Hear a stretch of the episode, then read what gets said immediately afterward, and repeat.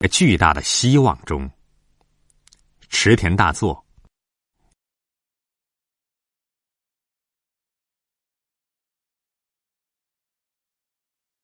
要活在巨大的希望中，池田大作。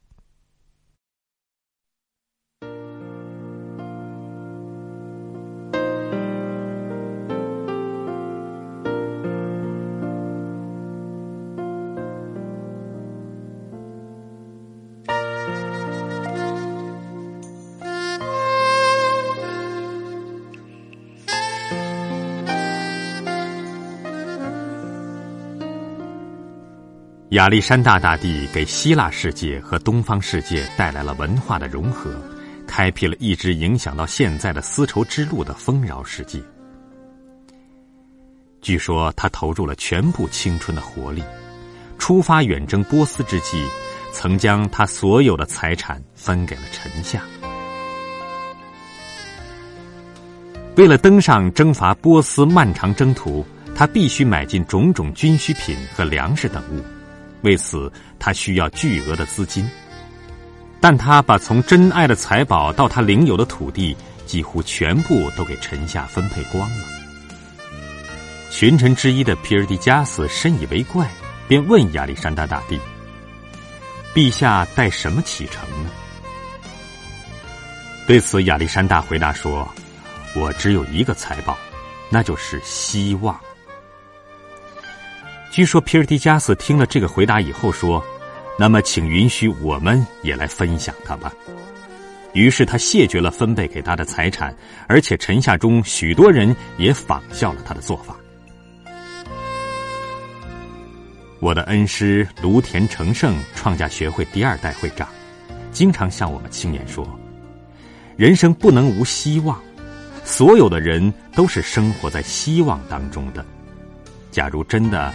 有人是生活在无望的人生当中，那么他只能是败者。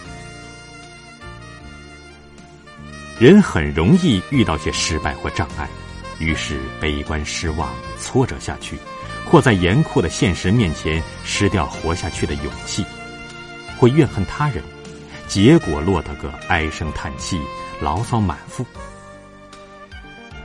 其实，身处逆境而不丢掉希望的人。肯定会打开一条活路，在内心里也会体会到真正的人生欢乐。保持希望的人生是有利的，失掉希望的人生，则通向失败之路。希望是人生的力量，在心里一直抱有美梦的人是幸福的。也可以说，抱有希望活下去。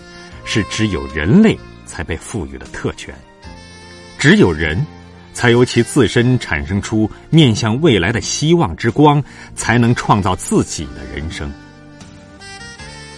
在走向人生这个征途中，最重要的既不是财产，也不是地位，而是在自己胸中像火焰一般熊熊燃起的一念，即希望。